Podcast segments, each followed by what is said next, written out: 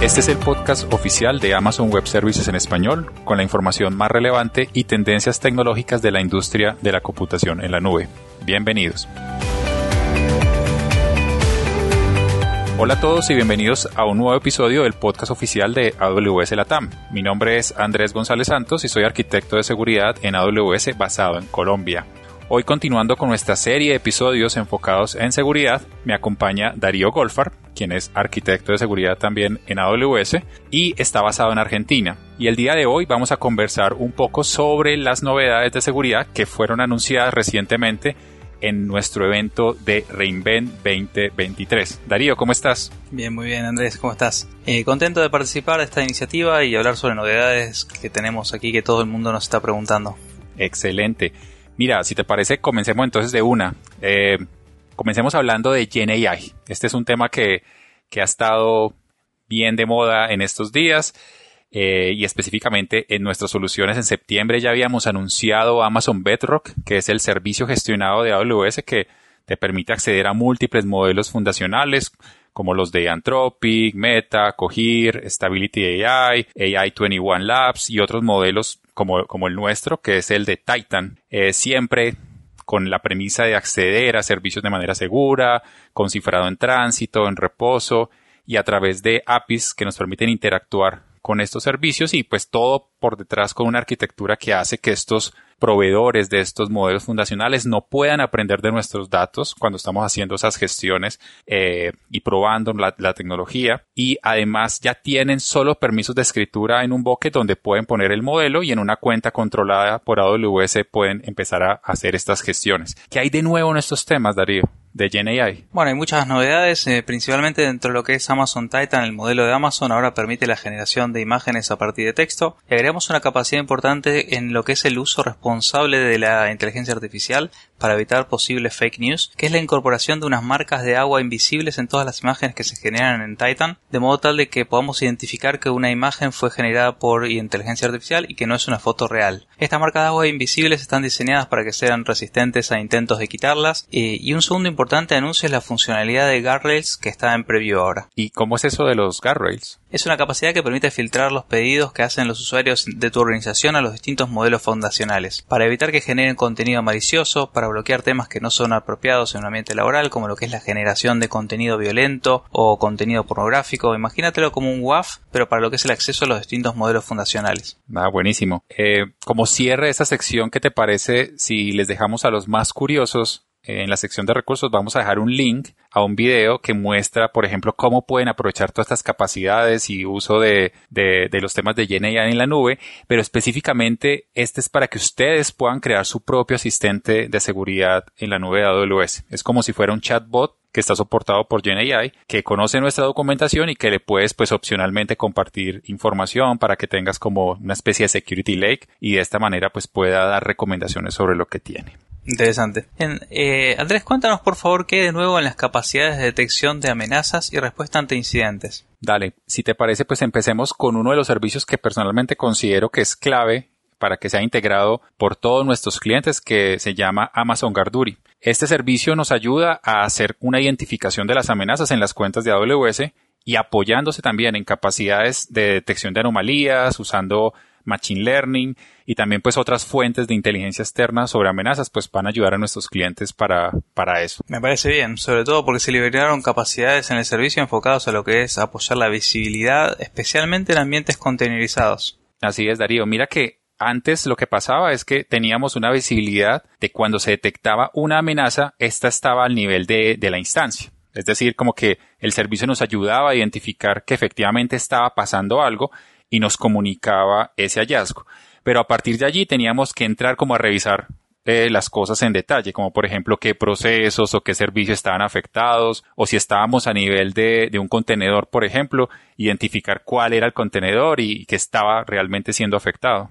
Claro, eh, y pues en, en, general teníamos esa primera señal eh, de un comportamiento anómalo, por, el, por ejemplo, cuando hay una, un, inicio, un inicio de una conexión hacia lo que es un command and control, comando de control. En el caso de un malware que se conecta contra estas IPs maliciosas, pero en un ambiente de contenedores era un poco más complicado porque había que investigar cuál era el, contenedor en particular que, este, que era el que estaba haciendo esa comunicación, comunicación contra lo que es el command and control. Exacto. Entonces, en, el, en un primer cambio que, que ocurrió este año, lo que se hizo fue como integrar esa capacidad ya a nivel de runtime. Es decir, que ahora mediante un agente gestionado e instalado por el servicio, podemos tener como una, una mejor visibilidad a nivel de los contenedores y con información como por ejemplo eh, el tema de networking, eh, eh las, amenazas específicas que se hayan podido identificar a nivel de servicio y pues el detalle a nivel de los eventos y en los procesos de, que se están ejecutando para tener como esa, esa mejor visibilidad. Claro, esta capacidad recuerdo que la habíamos liberado para marzo de este año en lo que era nuestro servicio de Amazon Elastic Kubernetes Service, o sea, la capacidad de, visualizar estos datos en profundidad para EKS. Eso, y lo que se lanzó oficialmente en este reinvent fue que eso lo extendimos no solamente a Amazon EKS, que es nuestro servicio enfocado a Kubernetes, sino a Amazon Elastic Container Services o ECS y AWS Fargate, que ya serían nuestros servicios de orquestación y de, contenedores nativos de AWS, tanto a nivel de instancias como con la funcionalidad de serverless, que sería pues el, el servicio de AWS Fargate. Y además se lanzó esta capacidad a nivel de preview para nuestro servicio de Amazon EC2, que ya sería más a nivel de las instancias. Excelente, Andrés. Pero, ¿qué ganamos con ese runtime? Pues mira, básicamente la idea es mejorar visibilidad. Al estar al nivel de runtime, estamos dentro de los pods donde están esos contenedores. Entonces, por ejemplo, Amazon Garduri nos va a indicar no solo que se identificó, que se identificó un comportamiento anómalo, sino que vamos a saber cuál es ese proceso comprometido, el aplicativo que está realizando una conexión de IP, por ejemplo, un comando y control como, como mencionaste previamente, y además nos va a ayudar a identificar cuál es la tarea que está haciendo la conexión. Entonces pasamos de una visión general de la amenaza a nivel de la instancia y ahora vamos a poder ver el detalle de cuál es el contenedor o tarea, en qué instancia, en qué clúster, en qué namespace, el proceso específico, el path y básicamente vamos a tener toda la información para poder ir a hacer una investigación. Está bueno eso para entender, extender estas capacidades de, a lo que son las aplicaciones nativas de nuestros clientes. De acuerdo. Eh, Darío, ¿qué te parece si ahora cambiamos y revisamos otra novedad en los servicios que están dentro de nuestra línea de detección y respuesta. Me parece bien. Ya, otro servicio con novedades es el AWS Security Hub.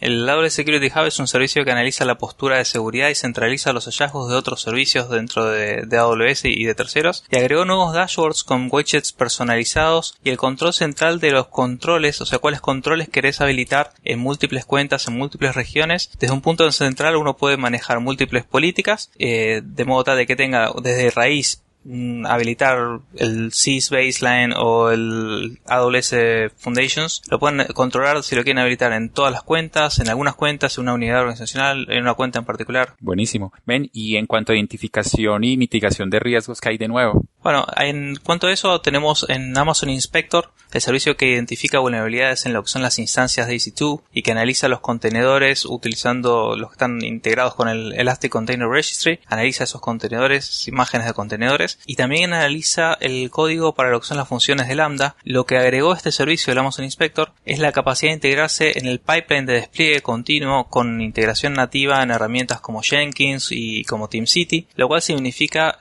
eh, simplifica significativamente lo que es el análisis eh, durante el pipeline, en el pipeline.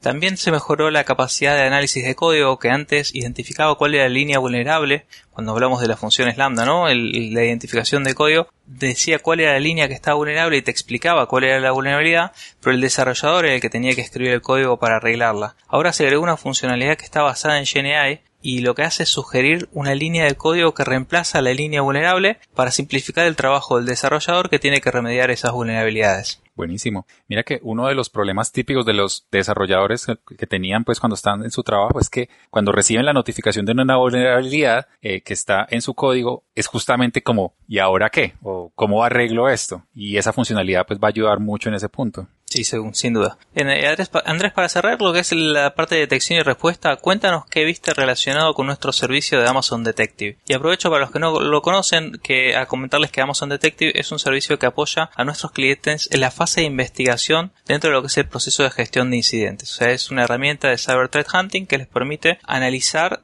cuando hay un incidente de seguridad el, lo que es el análisis de causa raíz. Les permite llegar más en profundidad a, a esos datos. Claro que sí. Y mira que precisamente para este servicio se hizo el lanzamiento de cuatro características que son bien interesantes. Mira, la primera es, no sé si recuerdas, unos meses atrás eh, se adicionaba la funcionalidad de visualizar a través de un grafo donde se incluían como todos los componentes relacionados con un incidente. Y esto pues ayudaba bastante a un investigador a seguir como cada nodo y poder apoyarse en esas interacciones o visualizaciones que se tenían interactivas para poder seguir el flujo de la actividad que se había desarrollado en ese proceso. Lo que se lanzó este año en el Reinvent está relacionado con la capacidad existente de lo que se llama las agrupaciones de hallazgos, que esto permite a los clientes examinar como múltiples actividades que están relacionadas con estos eventos de seguridad potenciales.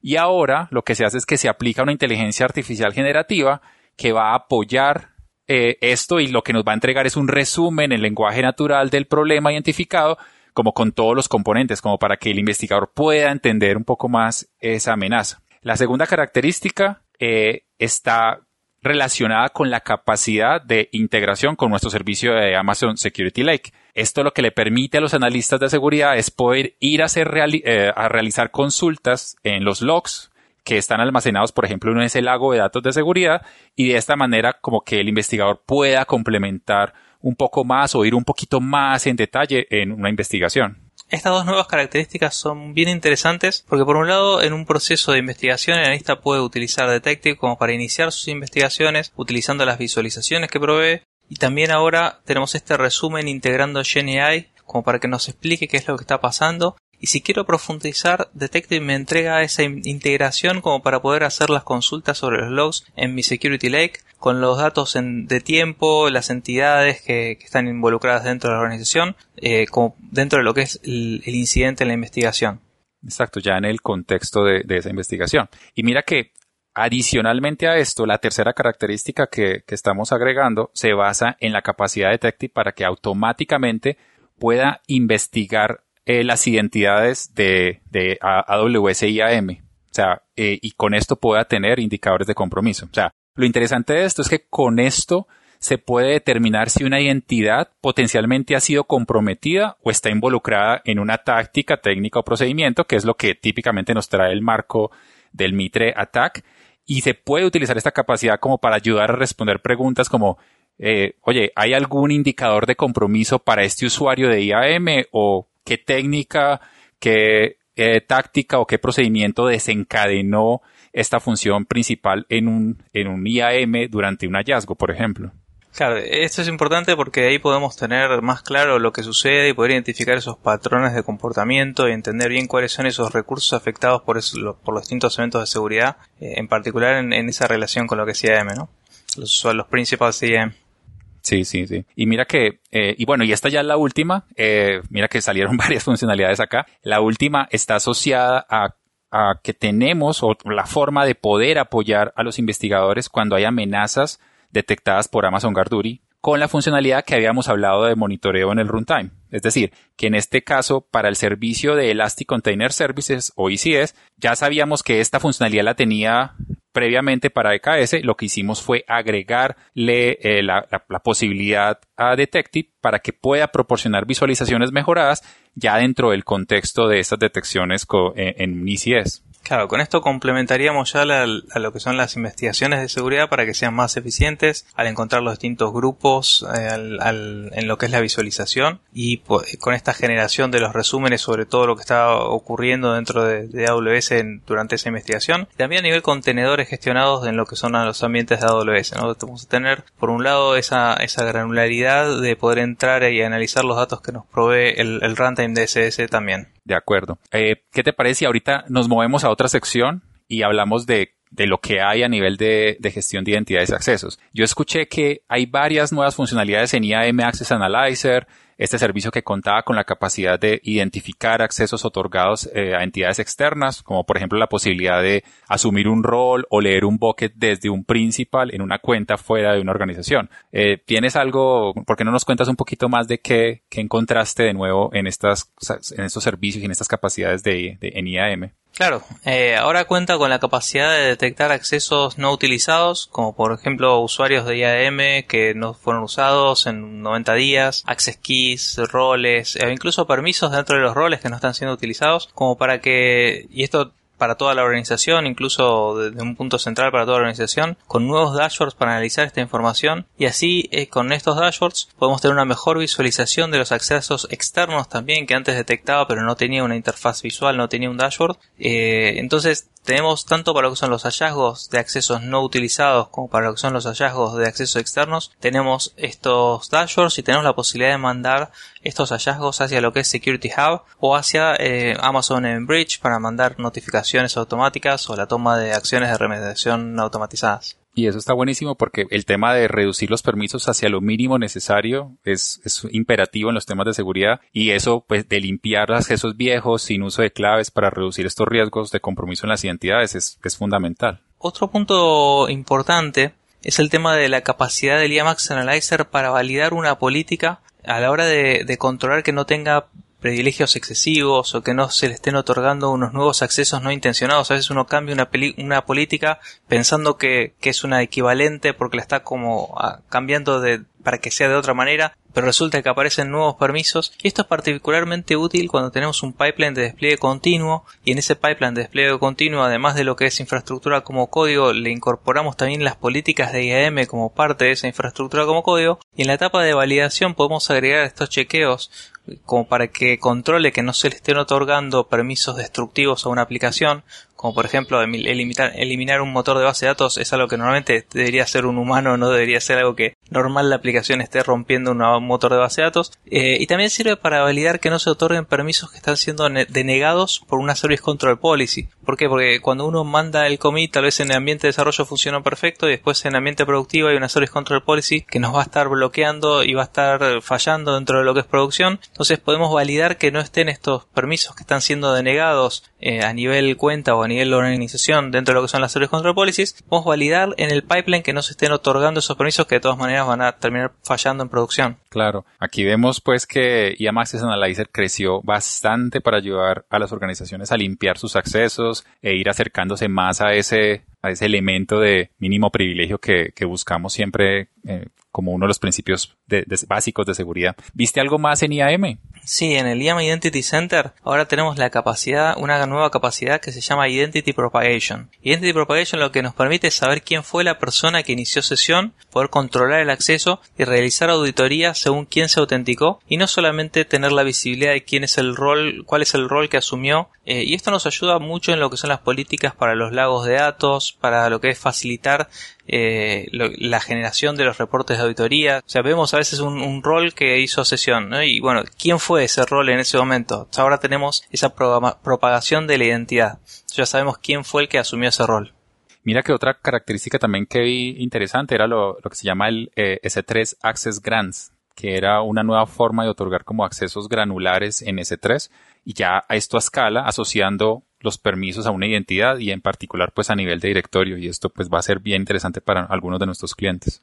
Sí, sin duda para lo que es lagos de datos en particular. Eh, bien, pasando a lo que es seguridad de la infraestructura y protección de datos, ¿qué tenemos de nuevo? Bueno, mira, tenemos a nivel de AWS Network Firewall nuestro servicio gestionado de firewall que incluye eh, Network IPS, filtrado de URLs y además pues contaba con todas las inspecciones a nivel de TLS entrante. Ahora se agregó la capacidad de poder inspeccionar tráfico saliente, eh, que sería pues todo lo que es egres.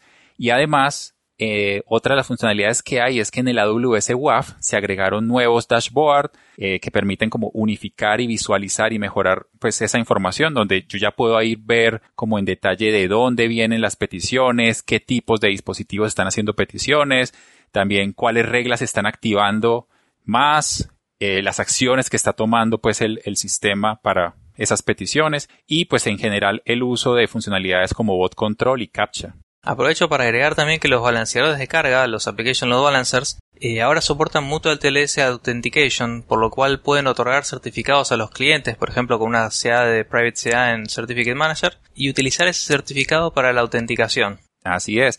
Mira que por último, otra de las cosas que, que fueron liberadas es que AWS Secret Manager, este servicio de bóveda de contraseñas que tenemos y que nos permite pues almacenar otros secretos, ahora también nos permite eh, manejar o atraer más bien múltiples secretos en simultáneo. Entonces, hay unos casos de uso donde nuestros clientes utilizan esta, esta capacidad y esto les va a ayudar mucho a reducir los costos a nivel de Secret Manager, por ejemplo, en pipelines o en aplicaciones que, por ejemplo, van a iniciar, traen varios secretos como las claves de motores de bases de datos o API keys de software y que las tienen pues protegidas en el servicio. Entonces aquí vamos a tener esa funcionalidad que nos va a ayudar mucho a costos. Claro, el hecho de que sea un solo pedido que trae múltiples secretos, entonces no está significando que la reducción según la cantidad de secretos que tengamos nos reduce significativamente ese costo. ¿no? Qué bueno que se desarrollen funcionalidades para ayudar a optimizar costos en servicios de seguridad. Eh, es un buen ejemplo de cómo nuestros equipos de desarrollo están priorizando también lo que piden los clientes más allá de, funcionalidades que, que, a uno se le ocurra. ¿no? Qué bueno que esté, el cliente lo pide, se, se hace. Sí, así es. Listo, Darío. Pues mira, yo creo que ahí creo que hicimos un recorrido general sobre los aspectos claves de estas novedades a nivel de servicios de seguridad, de las nuevas capacidades que apoyan eh, servicios de seguridad en otros y también revisamos temas de qué es lo nuevo en GenAI, los pilares de seguridad como controles detectivos, preventivos y también algunas novedades en las capacidades de, de identidades y accesos y finalmente pues cerramos con todos estos temas de infraestructura y protección de datos que bastante utilizan nuestros clientes. Y ya con esto, pues damos finalizado con el episodio de hoy. Eh, me gustaría comentarles a nuestros oyentes que si tienen algún interés, que vean de su parte, que quieran detallar, eh, conocer un poco más de esas capacidades, nos lo, nos lo cuenten. Y de esta forma, pues nosotros podemos empezar a hacer capítulos que les muestren esa información y poder ir un poquito más en detalle eh, en, ese, en esos temas. Darío, ¿tú tienes algo que quieras compartir con nuestros oyentes? Eh, sí, simplemente recordarles que en la sección de recursos de este episodio les vamos a compartir un link donde se hizo una compilación de los distintos videos de los lanzamientos de seguridad de Reinvent este año y los invito también a contactarnos por LinkedIn como para estar siempre en contacto y si tienen alguna duda pueden hacerla por ahí también. Genial, Darío, muchas gracias por la compañía, te esperamos por aquí pronto para que podamos profundizar en estos temas. Gracias, Andrés, así será. Perfecto. Muchas gracias por escucharnos. Esperamos que este capítulo haya sido de su agrado y que toda la información les sea útil para que empiecen a profundizar en estos temas. Recuerden que nos encantaría leer sus comentarios y sugerencias. Eh, escríbenos al correo electrónico awspodcast en español, sin la ñ, arroba amazon.com. Soy Andrés González Santos y me acompañado Darío Golfar. Y como nos gusta decir en AWS, sigamos construyendo.